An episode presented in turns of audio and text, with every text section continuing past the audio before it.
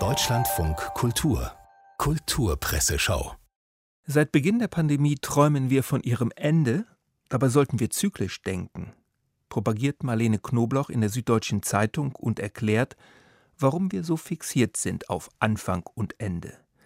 Die lineare Struktur der christlich-jüdischen Heilsgeschichte prägt unser Denken.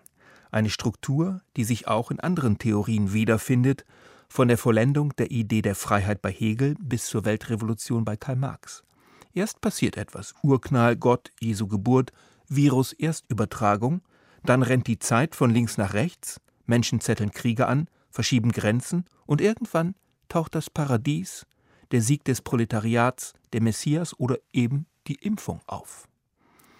Wer sich an dem Sound von Marlene Knoblauch erfreuen will, muss mit Blick auf ihre, sagen wir, wilde Rhetorik ein bisschen nachsichtig sein, aber das wollen wir hier gern.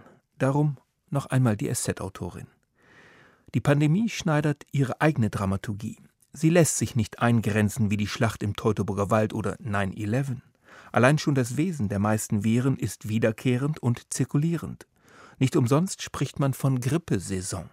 Nicht Grippeüberfall, Grippebesuch oder Grippeblitzkrieg. Das Motto des Virus heißt gegangen, um wiederzukommen. Falls Sie im Zusammenhang mit Covid-19 eine trockenere Ansprache bevorzugen, legen wir Ihnen den Artikel Wir müssen miteinander reden in der Frankfurter Allgemeinen Zeitung ans Herz. Der Transplantationschirurg Eckhard Nagel, ehemals Mitglied des Deutschen Ethikrats, denkt über das Für und Wider einer Impfpflicht nach. Die Strategie, die davon ausgeht, dass Einschüchterung Handlungen motiviert, ist kontraproduktiv. Hier haben wir vor Monaten eine falsche Richtung eingeschlagen. Als die kostenlosen Tests abgeschafft und unterschiedliche Freiheitsgrade vorgeschlagen wurden, um ungeimpfte unter Druck zu setzen, riss der Gesprächsfaden. Anstatt eine positive Debatte über Rechte und Pflichten anzustoßen, schwand die Präzision der Wortwahl in der Differenzierung zwischen Pflicht und Zwang.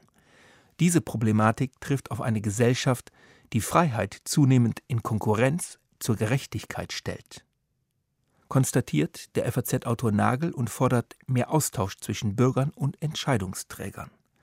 Einen Schritt weiter ist der Verfassungsrechtler Hinerk Wissmann, der im Interview mit der Tageszeitung Die Welt behauptet, eine Impfpflicht sichert die Gleichheit in der Krise. Wissmanns Begründung? Ich sehe die Aussperrung über ein Dauerkonzept 2G als Beitrag zur Spaltung. Damit wird Ungleichheit Tag für Tag vertieft. Man sollte nicht unterschätzen, bei den ungeimpften gibt es nach wie vor viele unentschlossene, verängstigte, von mir aus auch uninformierte.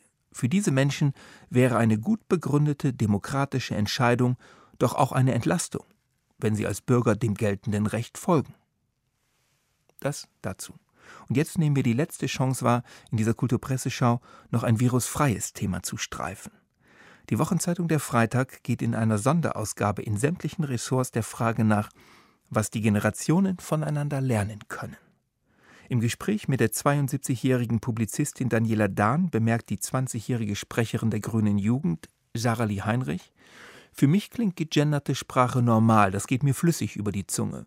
Aber wenn Frau Dahn andeutet, die Linke tendiere dazu, bestimmte systemische Probleme zu sehr in die Sprache auszulagern, dann kann ich mit dieser Kritik etwas anfangen.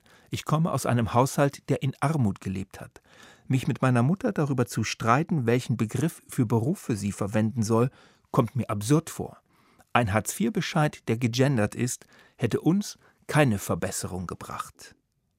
Der letzte Satz gefällt dem Freitag so gut, dass er ihn per Fettdruck in einer Zwischenzeile hervorhebt.